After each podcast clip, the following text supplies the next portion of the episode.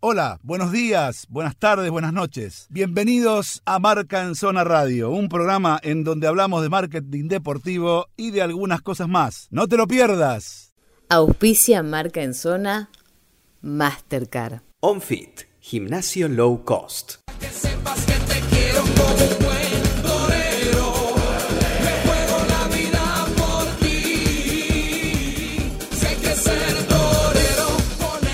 Muy bien, señores. Ya promediando nuestro programa, ¿de qué nos va a hablar el señor Juan Anjo? Sí, antes de ponerme en mi tema, porque a mí me gusta dar vueltas, así lo pongo nervioso a Corti. eh, ¿Usted sabe cuál es la primera causa de muerte de la década del 30 y del 20 de los toreros? Las mujeres. Había dos, dos causas de muerte, está cerca en una, que es la sífilis, pero antes de eso, antes que eso estaba la tuberculosis. ¿Y usted sabe por qué? usted. ¿Por qué? ¿Sabe por qué? Porque el traje de luces, que es el traje que usan los toreros, pesa mucho y las plazas de toros suelen estar expuestas al sol mucho tiempo. Ajá. Y incluso hay lugares donde los cambios de temperatura son muy abruptos. Y se, la transpiración frente a un frente frío lo que hacía era bajar las defensas y exponerlos mucho a la tuberculosis. Ajá. Toma Muy lo que se bien, aprende. ¿eh? Lo que se Muy aprende, ¿eh? bien. Bueno, a ver, eh, le estoy preguntando Eh, a, a Gastón sí. cuánto tenemos de programa para ver si usted se puede explayar y desarrollar con su tema o... o sigo hablando de torero. Bueno, tenemos 10 minutos de programa. ¿A usted le parece que en 10 minutos usted puede desarrollar su tema? Yo creo que en 10 minutos planteamos y si queda algo para la próxima, queda algo para la próxima, si quiere. Ah, 10 minutos nada más que para plantear. No, Ah, bueno. bueno, está, es más corto el tema, pero usted sabe que les gusta opinar Dele. y nos vamos y ven. Dele, dele, dele, Juancito. Bueno, eh, ha llegado, ha llegado un momento extraño de la industria del fútbol, muy extraño, porque en este teje, de- este teje y desteje, dimes y deretes de compras y recompras y reventas de equipos, llegó el momento en el que un equipo de eSports compró un equipo de fútbol. Ajá. Una sociedad que se dedica a los eSports compró un equipo de fútbol. ¿Cómo es esto? Y la Claro, hay una sociedad que es un equipo de eSports, los eSports son también sociedades anónimas, eh, español, que se llama Dux, yo lo leo como tal, DUX, que compite en FIFA y en el NBA 2K. Eh, compró un equipo de la segunda B, la misma categoría que estábamos hablando hoy con, con Caselli y con el Burgos, Sí. que es el Sí. Internacional de Madrid. ¿Y qué particularidad hay importante? ¿Ustedes saben quiénes son hace poco? Un poquito antes de eso, dos- los dos accionistas más importantes del Dux. No. El arquero del Real Madrid. ¿Cómo, cómo se, cómo se pronuncia, Dani, el apellido? Ayúdame. Courtois. Courtois y Borja Iglesias, el delantero del Betis. Ajá. Esos dos son eh, accionistas del Del equipo de eSport, y el equipo de eSport, a su vez, compró a este equipo de fútbol internacional de Madrid. Ajá. Fíjense lo que es la integración de la industria, que de qué manera España se está moviendo. Y dice que, por ejemplo, Courtois decidió esta inversión a partir de la cuarentena.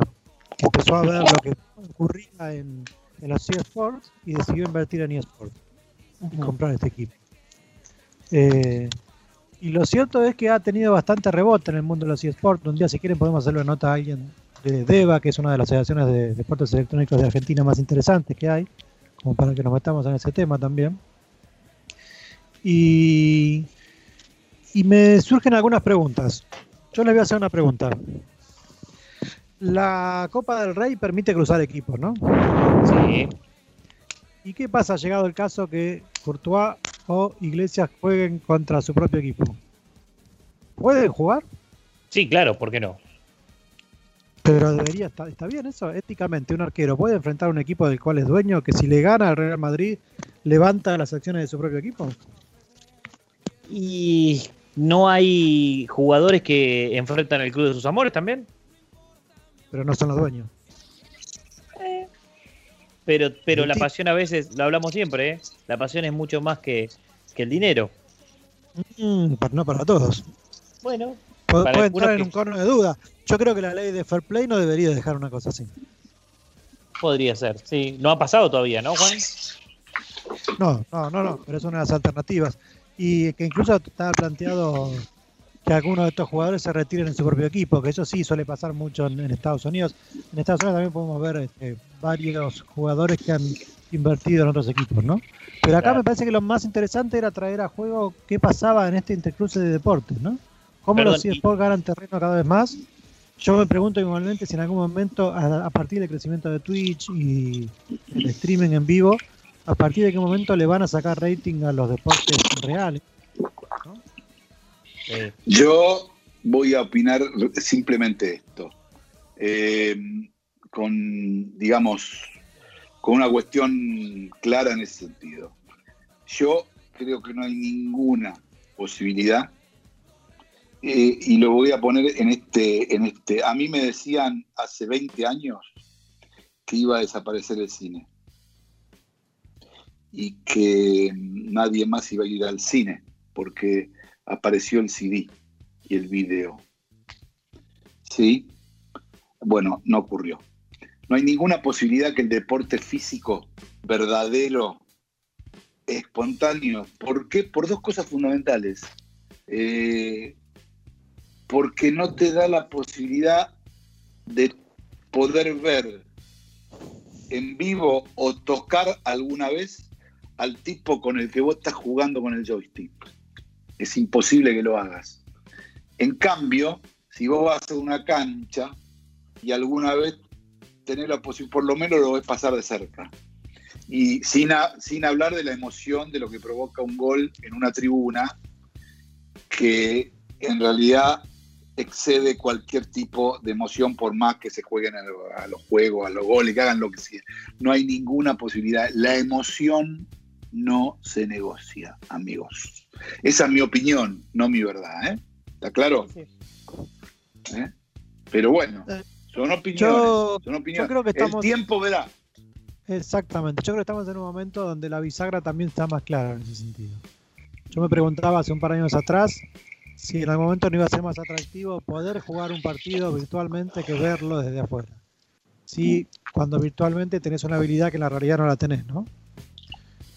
Exacto, ahí está el. Entonces, no Ahí sé, está, y no la- sé qué pasa. ahí, ¿Qué Es que, es eh? eh, no, es que el tipo, ¿sabes qué pasa? Que ineludiblemente, lo primero que hace un pibe cuando empieza esto, antes de agarrar la computadora y de saber leer o manejar el joystick, patea una pelota, Juan. Y se No, le picó el bichito. ¿Eh? Yo lo hice al revés. No, está bien, vos lo habrás hecho al revés, pero vos lo habrás hecho al revés. Pero a mí no me dejaban mundo- jugar. Ah, vos no te dejabas jugar. Pero en el No mundo, lo primero que hace un nene, un nene, una nena, lo primero que hace es agarrar un elemento lúdico, que puede ser esférico o puede ser ovalado, el que vos quieras. Pero el primer contacto que tiene el niño con el deporte es lúdico. Es antes de empezar siquiera a poder leer, ya no a usar una. Entonces, si al pibe le pica ese bicho, chao, olvidate, no hay con qué darle. No hay con qué darle. Adiós, gracias, ¿eh? Adiós, gracias. Eh, Pero bueno, che, eh, eh, me parece que estamos medio, medio apretaditos, ¿eh? Pero el tema está buenísimo. Está buen, para, para, el tema está buenísimo y es fascinante para, para digamos, hasta para, para debatirlo y para seguir hablándolo, porque es un tema, pero yo creo que va a haber una convivencia eh, que va a seguir creciendo mucho lo, lo de los eSports, va, va- va a seguir creciendo mucho, pero que es otro palo, es un deporte más, es eh, nada, Tengo, es tengo una, una, pregunta para una cuestión más de la industria. ¿podemos Sí. llegar a sacar al aire alguna vez a alguno de estos dos personajes? Imagino que sí, Para veremos. de este tema. Podría ser, ¿por qué no? Trataremos, trataremos. No hay peor gestión que la que no se hace, mi querido. Así Vamos. que trataremos.